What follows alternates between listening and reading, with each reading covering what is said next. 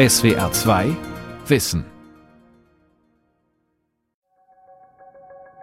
Kann man die Rauheit von zerbrochenem Glas messen? Welche Form hat eine Wolke? Welche Gestalt hat ein Berg?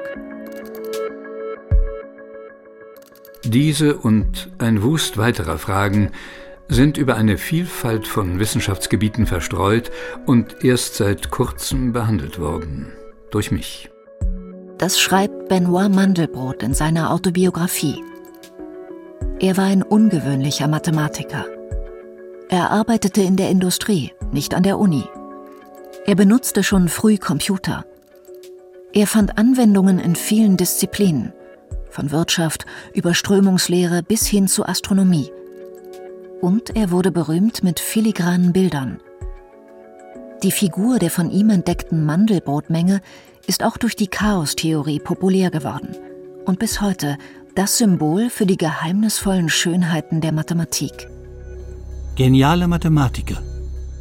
Benoit Mandelbrot und die Fraktale von Eneas Roch. Es gibt unzählige Möglichkeiten, wie ein Fraktal aussehen kann. Es ist eine gebrochene Struktur, die aber so extrem gebrochen ist, dass sie bis in die kleinsten Vergrößerungen der Struktur gebrochen ist.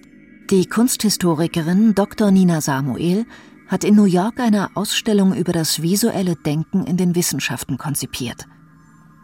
Im Zentrum standen dabei Bilder von Fraktalen, von Strukturen, die extrem gebrochen sind. Das heißt, Egal wie stark man die Struktur vergrößert, wie nah man heranzoomt, die Linien werden nie glatt.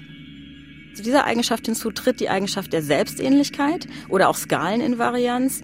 Das heißt, je größer man diese Struktur vergrößert, je stärker man sie vergrößert, desto öfter trifft man immer wieder ähnliche Muster, die man schon zu Beginn gesehen hat. Fraktale sind geometrische Formen mit winzigen Details, von denen jedes einzelne wiederum neue winzige Details besitzt. Und wieder neue und wieder neue. Immer und immer wieder. Sodass die Form unvorstellbar zerfasert.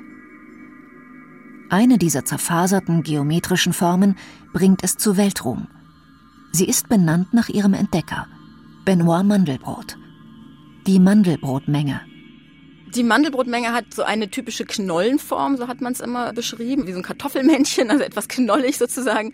An den Rändern zerfranst sie oder es gibt so kleine Ornamente, die ähm, je näher man sich ihnen annähert, je mehr man sie vergrößert, das kann man halt gerade mit dem Computer besonders gut machen, desto mehr sieht man, dass mini kleine Kopien der Ausgangsform sich wieder an den Rändern der Mandelbrotmenge befinden, aber sich immer leicht auch unterscheiden.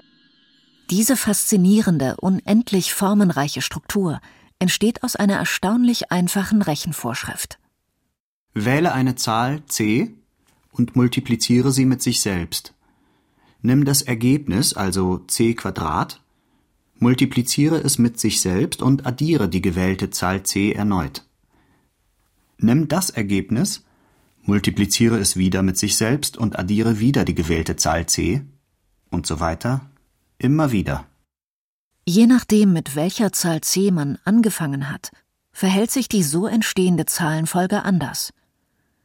Manchmal werden die Zahlen mit jedem Schritt größer und entfernen sich immer weiter vom Ausgangswert. Manchmal streben sie gegen einen festen Wert. Manchmal nähern sie sich mehreren Werten an, zwischen denen sie hin und her pendeln. Und manchmal sind sie außer Rand und Band, scheinbar zufällig, wiederholen sich nie bleiben aber innerhalb eines begrenzten Zahlenbereichs. Welcher Ausgangswert c sorgt nun für welches Verhalten? Genau das visualisiert die Mandelbrotmenge.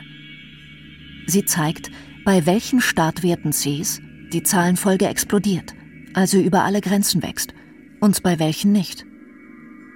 Es werden dabei für c nicht nur Zahlen auf der Zahlengerade betrachtet, sondern auch Zahlen in der zweidimensionalen Ebene, sogenannte komplexe Zahlen. Die Mandelbrotmenge ist deshalb eine flächige Figur.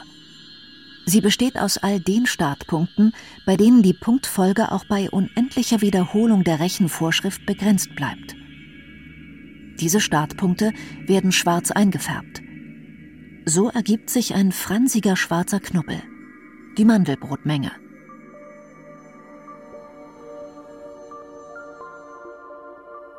Die Mandelbrotmenge erinnert entfernt an die Silhouette eines Apfels mit einem Kopf und ganz vielen wiederum filigranen Armen.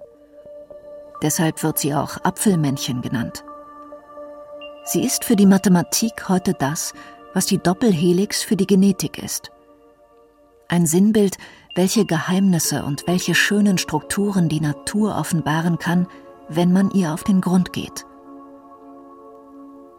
Als Benoit Mandelbrot diese zerfaserte, ungewöhnliche Menge entdeckt, ist er 54 Jahre alt und blickt auf einen Lebensweg zurück, der seinerseits ungewöhnlich und zerfasert ist, erzählt er 1999 in einem Interview mit SWR 2 Wissen. It was a very slow process. It was no, no Eureka day or no Eureka minute. Es war ein sehr langsamer Prozess. Es gab keinen Heureka-Tag, keine Heureka-Minute, nicht mal ein Heureka-Jahr.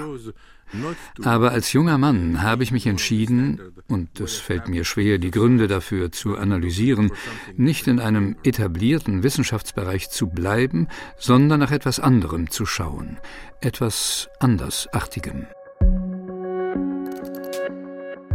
Benoit Mandelbrot wird am 20. November 1924 in Warschau geboren. Die Familie kappt ihre Wurzeln und flieht vor den Nationalsozialisten. Erst nach Paris und dann wenige Jahre später weiter nach Mittelfrankreich. Schon als Kind kommt Mandelbrot in Kontakt mit Mathematik über seinen Onkel, einen polnisch-französischen Mathematiker. Der Onkel begeistert ihn für diese abstrakte, präzise Wissenschaft und ihre schillernden Charaktere Anfang des 20. Jahrhunderts und berät ihn später auch bei der Studienwahl. Benoit Mandelbrot zeigt Begabung für Mathematik. Nach Kriegsende besteht er die Aufnahmeprüfung an der Elite-Hochschule École Polytechnique mit Bravour. Er soll sogar der einzige Kandidat in ganz Frankreich sein, der das Abschlussintegral lösen konnte. Mandelbrot studiert Ingenieurwissenschaften und promoviert schließlich 1952 an der Universität von Paris in Mathematik. Der verschlungene Weg durch die faszinierende Welt der Fraktale beginnt für Mandelbrot in den 1960er Jahren an der Börse. Mandelbrot studiert das Auf und Ab der Aktienkurse man kann nicht genau vorhersagen, ob jetzt dieser Aktienpreis am nächsten Tag nach oben oder nach unten geht, weil man natürlich nicht in die Zukunft blicken kann. Doch man kann den Aktienpreis mathematisch modellieren, sagt Christina Erwein-Seyer, Professorin für Finanzmathematik an der Hochschule für Technik und Wirtschaft in Berlin. Bei diesem Modellieren eines Aktienpreises wird versucht, eine vereinfachende mathematische Formel für den typischen Verlauf zu finden, mit der sich Wahrscheinlichkeiten und Risiken abschätzen lassen. Oft gehen wir davon aus, dass diese ganzen Zuwächse, also das Hoch und Runter von solchen Preisen normal verteilt ist. Also man denkt, solche Zuwächse schwanken so ein bisschen rauf und runter um die Null und an den Seiten, also sehr starke positive Zuwächse und sehr starke negative Zuwächse, die sind eigentlich extrem selten bei so einer Normalverteilung. Doch die Realität sieht immer wieder anders aus. Seit Anfang des Jahres haben die 30 DAX-Konzerne gut 300 Milliarden Euro an Börsenwert verloren. Sinkt auf den tiefsten Stand seit 1977. Deutsche Postbank, die hat es auch wieder heftig erwischt. Es blickt keiner mehr durch, was da jetzt alles überhaupt äh, gerade brennt. Ich finde keine Käufer mehr. Es keiner mehr da, der irgendwas mal kaufen will. Wir haben eine richtige Verkaufspanik, eine Verkaufshysterie. Man beobachtet tatsächlich viel häufiger extreme Ereignisse. Also man beobachtet natürlich nicht häufig, aber doch immer mal wieder auch Börsencrashs, sehr viel turbulentere Märkte, die mit einer höheren Wahrscheinlichkeit wirklich auch mal abstürzen können oder auch einfach größere Sprünge machen können, als sowas bei einer Normalverteilung abgebildet werden könnte. Das fällt in den 1960er Jahren auch Mandelbrot auf. I felt that the disorder ich spürte, dass das Chaos an den Finanzmärkten, die Unvorhersagbarkeit der Preise und ihr überaus seltsames Verhalten so extrem waren, dass die üblichen Methoden einfach nicht passten. Und ohne zu merken, dass ich dabei war, etwas Neues und Großes zu beginnen, habe ich etwas intensiv untersucht, was man vielleicht Rauheit der Natur nennen kann. Nicht die geraden Linien oder Kreise oder andere seltenen Phänomene, die einfach und geometrisch sind, sondern Gebilde, die eher chaotisch aussehen und keine klare Form oder so besitzen. Gebilde wie Aktienkurse. 1963 beschreibt Mandelbrot Aktienkurse mathematisch, aber nicht mit der üblichen Normalverteilung, sondern mit einer Verteilung, die mehr Wahrscheinlichkeit den extremen Ereignissen zuweist. Also die mit einer höheren Wahrscheinlichkeit abbilden kann, dass es eben zu extremen Verlusten oder auch zu extremen Zuwächsen kommen kann. Rund 40 Jahre später, 2005, veranstaltet die Deutsche Bundesbank ein Festkolloquium, um Benoit Mandelbrot zu ehren. Für seine wissenschaftlichen Beiträge, Finanzmärkte besser zu verstehen. Nicht nur die extremen Ereignisse faszinieren Mandelbrot an Aktienkursen, sondern noch etwas anderes. Ein typischer Kursverlauf mit seinem gezackten Auf und Ab sieht in gewisser Weise immer gleich aus. Wenn wir in solche Renditen reinzoomen, in so einen Graph reinzoomen, dann sehen wir die gleiche Dynamik und können eigentlich, wenn wir jetzt drei Grafiken nebeneinander legen würden und das eine würde uns den Zeitverlauf von zwölf Stunden zeigen und das andere von zwölf Tagen und das nächste wieder von zwölf Monaten, kann man durch bloßes Draufschauen die Skala nicht erkennen. Also es ist diese Selbstähnlichkeit, dass wir eben den gleichen zufälligen Verlauf beobachten können. Diese Selbstähnlichkeit erkennt Mandelbrot nicht nur bei Aktienkursen, sondern auch bei realen Gegenständen in der Natur – zum Beispiel bei Brokkoli und Blumenkohl, schildert Steffen Winter, Mathematiker am Karlsruher Institut für Technologie. Wenn man von einem Blumenkohl ein Teil abbricht und dann vergrößert, also die Lupe draufhält, dann sieht das wieder genauso aus wie der ganze Kohl. Und dann kann man wieder ein Teil abbrechen und eine größere Lupe draufhalten und man sieht wieder ein Objekt, was dem ganzen Blumenkohl ähnelt. In der Mathematik sind selbstähnliche, zerklüftete Gebilde auch schon vor Mandelbrot bekannt. Allerdings hauptsächlich als kuriose Einzelstücke. 1904 etwa beschreibt der schwedische Mathematiker Helge von Koch eine selbstähnliche, raue, unvorstellbar zerklüftete Kurve. Sie ist eines der ersten Fraktale, auch wenn sie zu ihrer Zeit noch nicht so genannt wird, sondern Monsterkurve. Diese Kochsche Kurve entsteht, wenn man eine gerade Linie in der Mitte mit einer Zacke versieht, einer Ausbuchtung, und dieses Ausbuchten auf allen geraden Abschnitten immer wieder wiederholt, beschreibt Steffen Winter. Stellen Sie sich vor, Sie wollen von A nach B laufen, das können Sie entlang einer Strecke tun, hat vielleicht die Länge 1, und jetzt fangen Sie aber an, Umwege zu laufen. Über dem mittleren Drittel der Strecke errichten Sie ein gleichseitiges Dreieck und dann laufen sie statt auf der Strecke lang, gehen sie den Umweg über die beiden neuen Dreiecksseiten. Dann ist ihr Weg länger. Also wenn er vorher eins war, dann ist er jetzt vier Drittel. Sie haben viermal so eine Strecke der Länge ein Drittel zu durchlaufen. Und jetzt setzen sie diese Konstruktion von Umwegen fort, indem sie über jeder dieser Teilstrecken wieder so Dreiecke über dem mittleren Drittel konstruieren und dann wieder entlang der neuen Dreiecksseiten laufen. In diesem Schritt wird die Kurve wieder länger und wenn Sie diese Konstruktion fortsetzen, dann wächst der Weg, den Sie gehen, um von A nach B zu kommen, über jede Länge. Sie können also diese Kurve unendlich lang machen. Benoit Mandelbrot ist nicht der Erste, der sich mit Selbstähnlichkeit befasst. Doch er erkennt selbstähnliche Strukturen in den verschiedensten Disziplinen. Als er beispielsweise einen Aufsatz über die Messung von Küstenlängen liest, bemerkt er Ähnlichkeiten zu der Kochschen Kurve und zum Auf und Ab der Börse.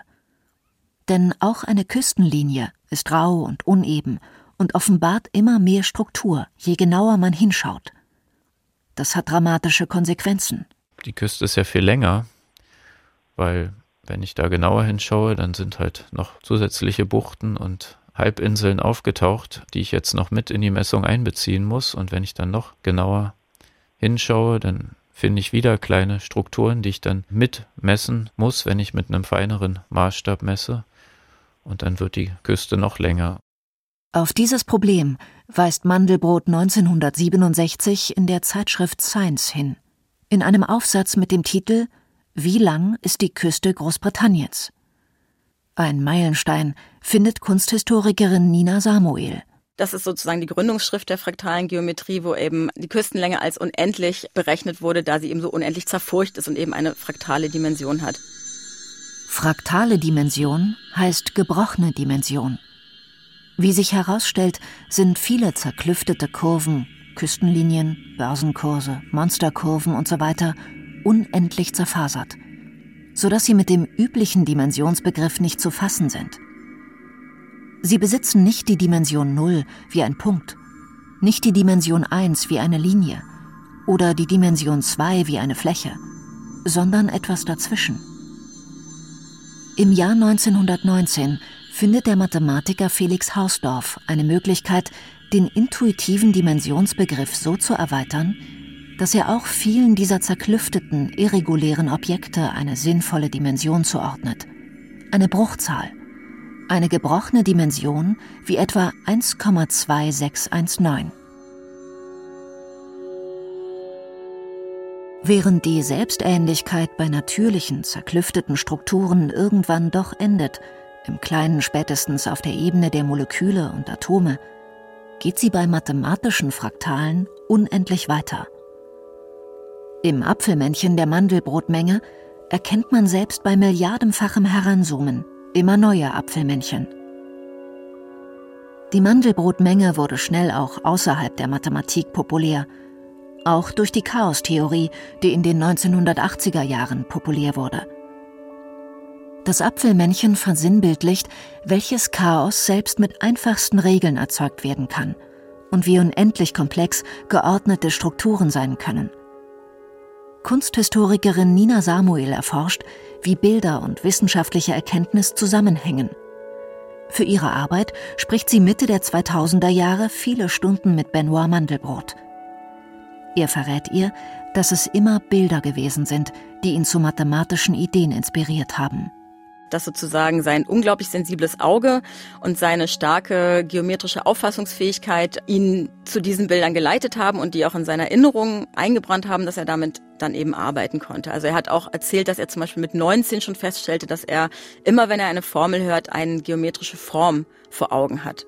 Und das ist was, was für ihn schon sehr charakteristisch ist, dass er mit so einer starken geometrischen Intuition oder so einem starken visuellen Denken gearbeitet hat. Mandelbrot verfolgt eine andere Herangehensweise als die moderne französische Mathematik, die bildliche Anschauungen über Bord wirft und Abstrahiertes in den Mittelpunkt stellt. Und er ist auch in einem anderen Sinne ein ungewöhnlicher Mathematiker. Das, was Wissenschaftler in der reinen Mathematik normalerweise tun, macht er kaum. Streng logische Beweise führen. Also die tiefen, schwierigen Sätze, die haben dann andere bewiesen, sagt Steffen Winter. Aber er hat die Dinge gesehen, er hat tiefe Einsichten gewonnen, viele Ideen gehabt und viele Ideen zusammengetragen, die andere hatten und hat die Zusammenhänge dargestellt, er hat die Verbindung gesehen. Ich glaube, das ist sein größtes Verdienst. Mandelbrot interessiert sich für anschauliche Dinge und immer wieder für neue.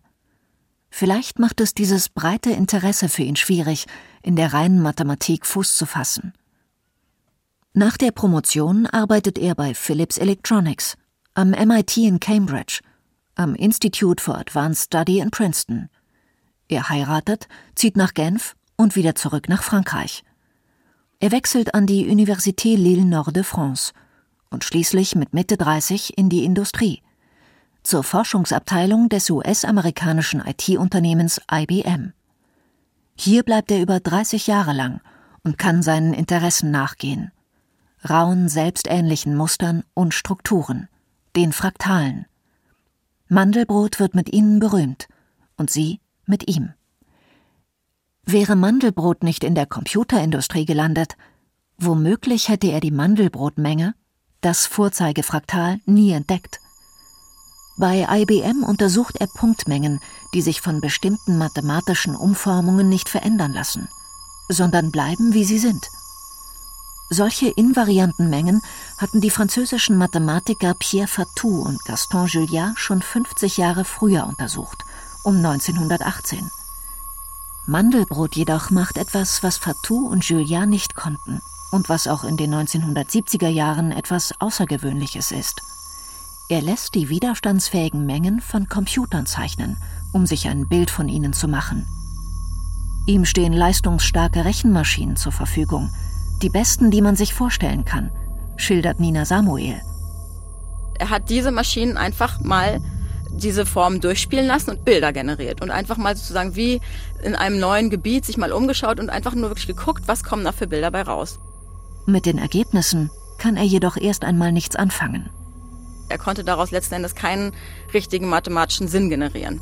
Ich habe in seinem Büro damals stapelweise Bilder aus dieser Zeit noch gefunden. Also das müssen in die Hunderte, 500 und mehr Grafiken mindestens gehen, die dort gerechnet wurden. Und letzten Endes, ja, führten sie jetzt erstmal zu keinem großen Ergebnis.